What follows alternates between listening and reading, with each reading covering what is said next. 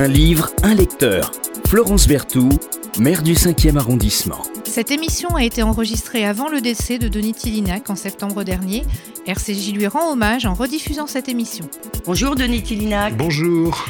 Je suis ravie de vous accueillir ce matin. Alors, vous venez nous parler d'un livre d'ailleurs qui est assez inattendu. Enfin, le choix me, paraissait assez inattendu, mais finalement, vous êtes quelqu'un de, très inattendu. Euh, le dernier euh, libelle de Régis Debray, euh, le, siècle vert. Juste quelques mots sur vous, tout le monde vous connaît, mais comment vous définiriez finalement? Moi, j'avais envie de dire l'écrivain qui, qui écrit juste. Bah, je, m'en tiendrai à, cette, à ce jugement qui est flatteur. Euh, je, trouve que c'est le livre euh, qui. Non, mais sur vous d'abord. Ah, sur, vous, non, ah non. J'étais sur vous, Régis Debray. Non, bon. non, non, bah, je, suis, je suis un écrivain du Vieux Monde d'abord, parce que j'écris à la main. C'est quoi le Vieux Monde? C'est ceux qui ne se servent pas d'un ordinateur, qui écrivent à la main et puis qui euh, se sentent, euh, se perçoivent comme des héritiers, pleins de gratitude de, de la civilisation occidentale, pour euh, résumer. Judéo-chrétienne, gréco-latine, médiévale, renaissante, classique, lumière, romantique, tout. Je prends tout et j'ai l'impression, parce que j'ai l'impression que tout est en train de foutre le camp. Ouais.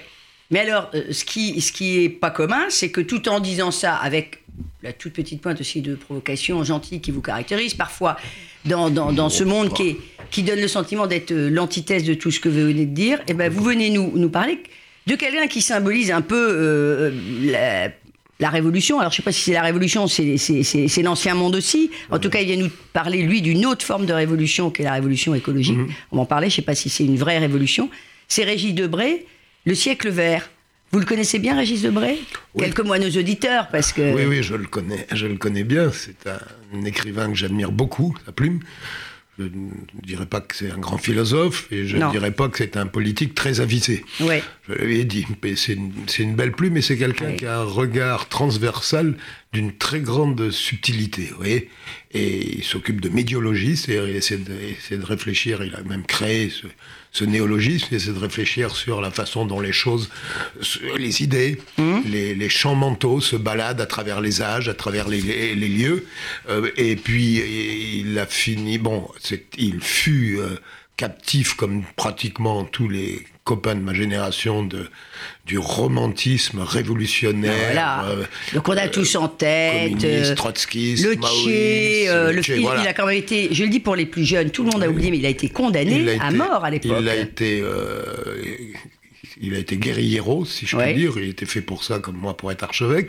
Mais enfin, il a été capturé. Vous seriez peut-être plus fait finalement pour être archevêque, lui, Peut-être, oui, parce qu'il n'était vraiment pas fait pour ça. Il a été capturé par l'armée euh, bolivienne. bolivienne. Il a été emprisonné. Il était sur le point d'être condamné à mort quand euh, sur l'injonction d'André Malraux, le général de Gaulle est intervenu. Le général de Gaulle, en Amérique centrale ou du Sud, ça, ça pesait lourd. Quand même, ça pesait et donc, on, on, a fini par le, par le libérer. Et puis, à partir de ce moment-là, il a, euh, par étapes, il... Euh, euh, il, a suivi une espèce de chemin de croix du désenchantement. Ça a passé par un lien avec Mitterrand qui a fini par se rompre quand Mitterrand a, nommé Bernard Tapie au gouvernement. Et puis finalement, maintenant, il se définit comme un réactionnaire de gauche.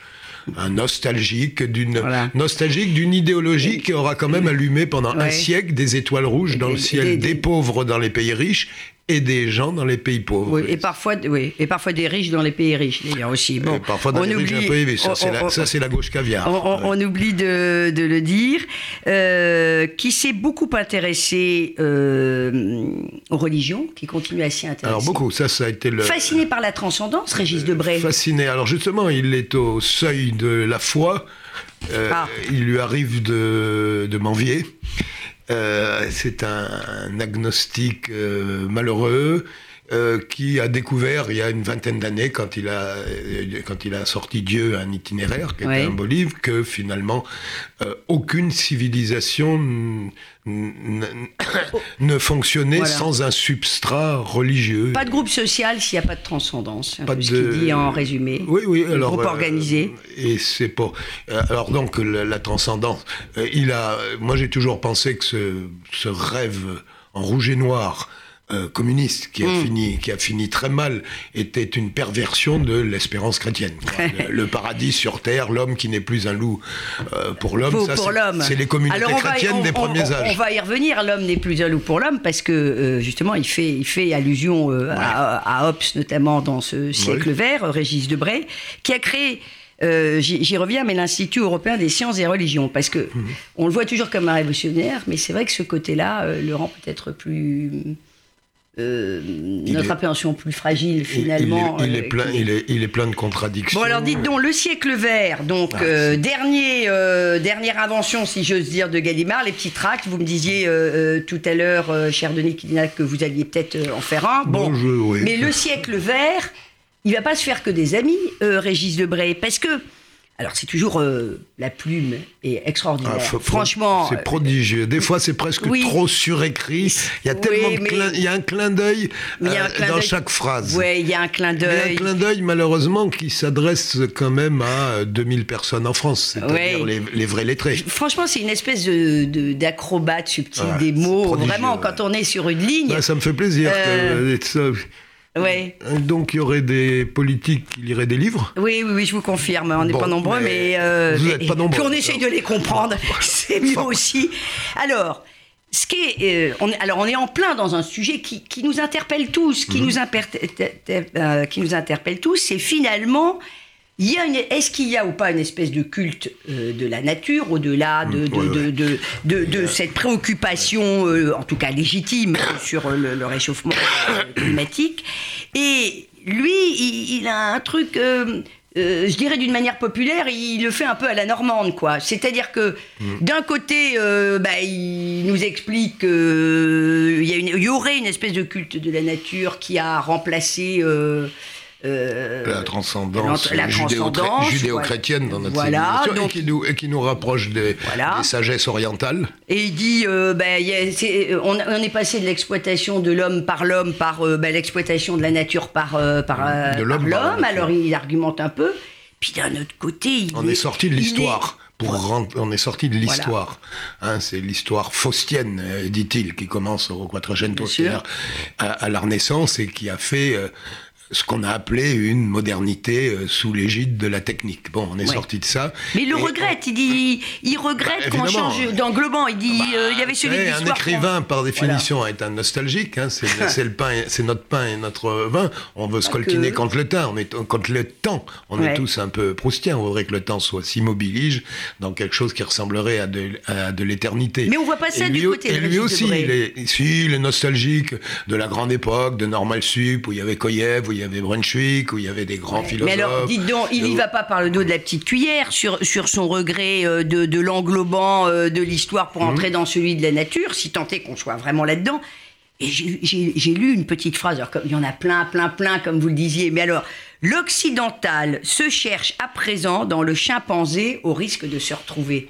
Bah oui, ça vient, ça vient de loin. Hein, ça vient des, il, il évoque d'ailleurs ce qu'on appelait les déconstructeurs qui, depuis les années 60, euh, rongent les credos implicites hein, qui euh, structuraient notre civilisation, toutes les valeurs verticales, toutes les, enfin, toutes les assurances, tout risque que nous donnait, euh, que nous procurait cette conscience d'être un occidental et donc d'hériter de, la plus belle civilisation euh, du monde. Bon, et, et on voit bien qu'on est à la fin de ce, de ce 20e siècle qui, aura, été marqué par l'idéologie communiste. Alors l'idéologie communiste qui est devenue une horreur euh, a légitimé, si je, si je puis dire, une idéologie euh, libérale, consumériste, dans laquelle, avec euh, le, on est à plein, mm. on, est en plein actuellement, et on voit bien apparaître sur les décombres de la civilisation occidentale deux euh, sur le plan mondial, hein, c'est pas seulement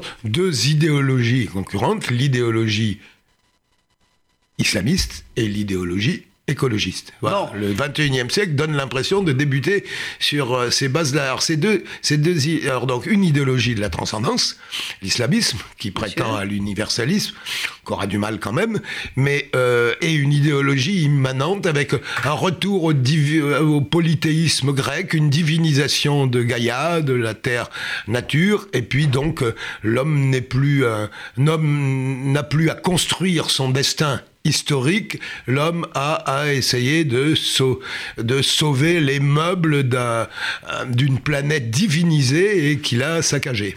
Oui, mais en même temps, est-ce que c'est Il y a du vrai. Hein.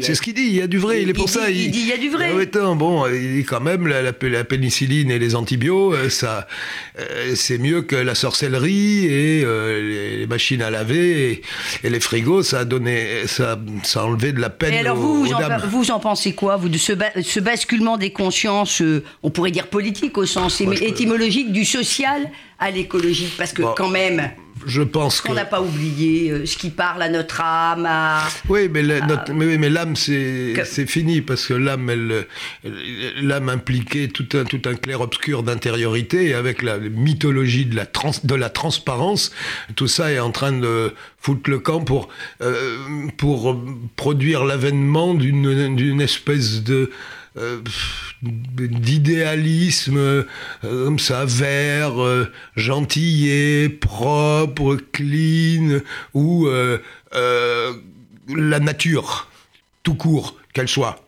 minérale, végétale, animale, humaine, est mise sous le même plan. Ça, c'est des constructeurs pendant 50 ans. Ils nous ont, ils nous ont euh, démontré qu'il n'y avait aucune dignité transcendante de, l'humain sur les, les autres... Euh, sur, les, autres espèces.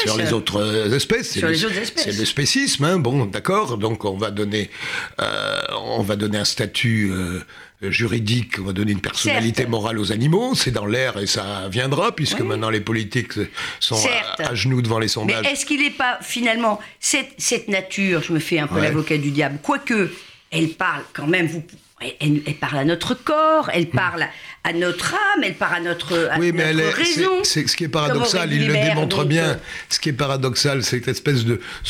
on, arrive dans ce que Nietzsche appelait l'éternel retour euh, du même. Et donc, euh, ce retour à la, nature, il a quelque chose de spécieux et de faux, parce qu'il coïncide avec l'agonie de la ruralité. Moi, je vis à la campagne, euh, dans un village, avec des paysans qui, euh, qui, qui, survivent dans une société qui n'est plus conçue pour eux. Et je vois des euh, citadins comme ça venir, j'allais dire, s'empiffrer, consommer du, de, la, chlorophylle, et puis naïvement s'ébahir devant une vache, mais pour dénigrer les paysans qui utilisent des, des, pesticides et un certain nombre de fertilisants. Bon, alors, faudrait savoir. Ça va être compliqué quand même. Ça va être compliqué. Puis tout ça manque de transcendance, quoi. Et on, a quand même dans nos gènes historiques euh, le, besoin de transcendance et je dirais même le besoin d'utopie politique. Alors c'est une, c'est une utopie politique, l'écologie, c'est vrai.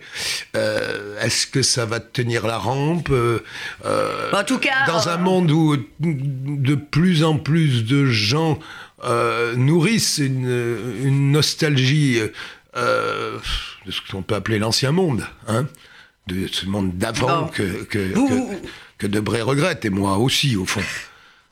Mais est-ce que, alors, la situation, pour, pour résumer ce siècle vert, c'est la situation est grave, mais elle n'est pas désespérée. Alors, on n'est pas tous d'accord, là, moi, je, je on n'est on est, pas tous euh, d'accord.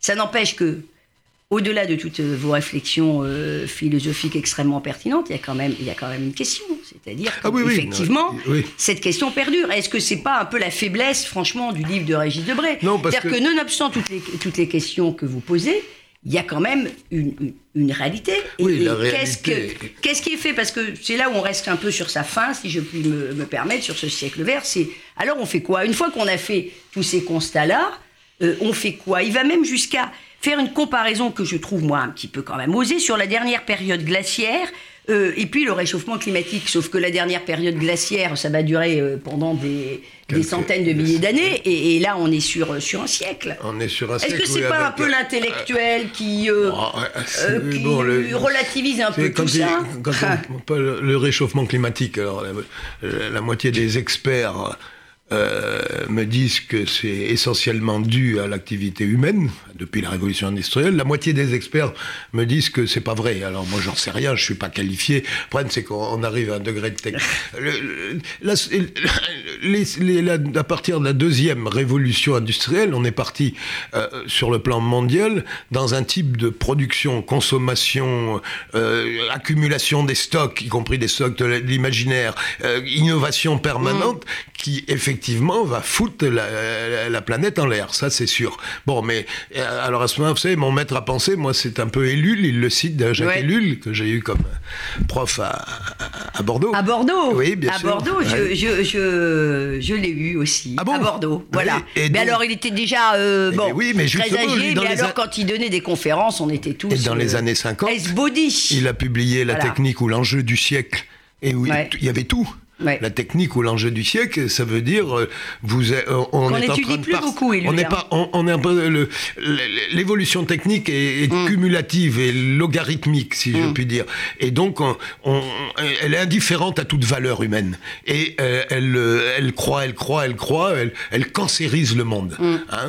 et euh, et le capitalisme libéral euh, ou le communisme totalitaire, à la limite, c'est la même chose. Et d'ailleurs, le, le régime chinois nous prouve qu'on peut avoir le capitalisme sauvage du 19e américain euh, conjugué avec le stalinisme intégral des, des années euh, Alors, 30 à 50. J'ai envie, Denis Télignac, juste de lire, et puis je vais vous céder la parole pour que vous nous, vous, vous nous fassiez une petite lecture. C'est euh, un peu le jeu de cette émission. Allez-y. On aime à la fois entendre la voix euh, de l'invité, puis alors la, la vôtre, elle, elle est vraiment très particulière, on la reconnaît entre mille, et puis c'est aussi pour goûter l'écriture de Régis, qui, comme vous le disiez, Régis Debray est absolument extraordinaire. Juste sur les deux, le, le dos de, donc, de ces tracts Gallimard, euh, un autre monde euh, est en train de naître devant nos yeux, un autre esprit dans nos façons de penser, d'espérer et d'avoir peur, d'avoir peur. L'angoisse écologique qui donne sa couleur au siècle nouveau euh, n'annonce rien moins pour notre civilisation qu'un changement d'englobant, c'est ce qu'on disait tout à l'heure. Oui. Ce fut l'histoire, ce sera la nature. De quoi prendre le verre au sérieux. Je en tout cas, que- ça, ça résume très Ouais. très bien sa pensée de manière très équilibrée Ouais, là je pour pen- le je coup. pense que peu- moi, je- ce que je pense, c'est que l'histoire se vengera tôt ou tard. Mais c'est- un autre débat. Vous nous lisez Moi, un petit. Oui, euh, Alors, il faut. Bon, il a l'air de dire qu'après le moment médiéval, hein, d'une- dans, dans, la- dans l'agonie de l'Empire romain, il y a une société qui met euh, à transcendance euh, une sorte d'immobilité. On est dans Ouais. le, on est dans, on est dans le pré-royaume de Dieu. On l'attend, on s'y prépare euh, comme on peut. hein. et on est Faust- et, et, et, de- et tout, euh, tout d'un coup, on devient faustien. Hein, Faust, c'est le 15e sûr. siècle, c'est l'agonie du, euh, du Moyen Âge. Il démarre d'ailleurs sur Faust. Et, il devient, euh, l'homme euh, moderne, c'est l'homme de la Renaissance, devient prométhéen. Hein, il veut assujettir la nature, conquérir, et ça va être les découvertes scientifiques, enfin, ça va être l'aventure du monde euh, moderne jusqu'au jusqu'au bobo écolo. euh, Et avec une accélération, une accélération avec des une inventions, c'est ça. voilà, C'est-à-dire une que accélération, ce c'est surtout l'accélération du raison. processus innovant. C'est ça qui est terrible. Et alors donc, euh, il ironise en disant, je le cite, Alors Régis Debray, le siècle le- je vert. le cite, le Faustien, on l'a compris, est un blanc, un homme pressé, un manager qui aime les graphes et les tableaux Excel. C'est un urbain, un start-upper, un homme d'initiative et d'industrie. L'ailleurs le démange et le lendemain l'aspire. Tout le contraire du bouseux collé à son lisier et au retour des saisons. Il ne cache pas son magot sous le matelas, lui. Il risque, joue et gagne. Il a foi dans le progrès, non sans raison, puisqu'il diminue sans cesse, par ses astuces et prototypes, la peine de vivre. Le maître des horloges a des plans de campagne appelés prévision de croissance, car c'est un guerrier, et des réunions d'état-major appelées G8 ou G20, car il voit grand. En tout, il mesure la performance, exige le maximum et brandit le chronomètre. En clair, c'est l'homme de l'esprit, tel que Valérie le définit. Non un flatus vocis, un gaz immatériel et flou, mais une puissance pratique de transformation du réel, active et proactive. L'esprit, oui, par opposition à la nature. Voilà, Régis Debré, euh, lu euh, par Denis Tignac. On a de la chance ce matin. Bref, pour résumer, euh, il faut pas que le terreau supplante l'horticulteur. Voilà. Euh, non, mais. C'est un peu ça quand même. Hein, mais si il y aura, veut- mais il y aura un moment où il faudra peut-être choisir. mais il y aura un moment où il faut peut-être choisir, je crois pas, parce que je pense qu'il n'y a pas d'horticulteur sans terreau, il n'y a pas de terreau. par contre, il peut y avoir du terreau sans horticulteur. C'est un peu avoir- ça le problème. Il peut y avoir du terreau sans Il peut y avoir bah, du terreau sans horticulteur, mais l'horticulteur, s'il n'a pas de terreau, Et des écologistes Ça va être sans- compliqué. et des écologistes convaincus sans nature. merci infiniment, euh, cher vous Denis. Tillinac.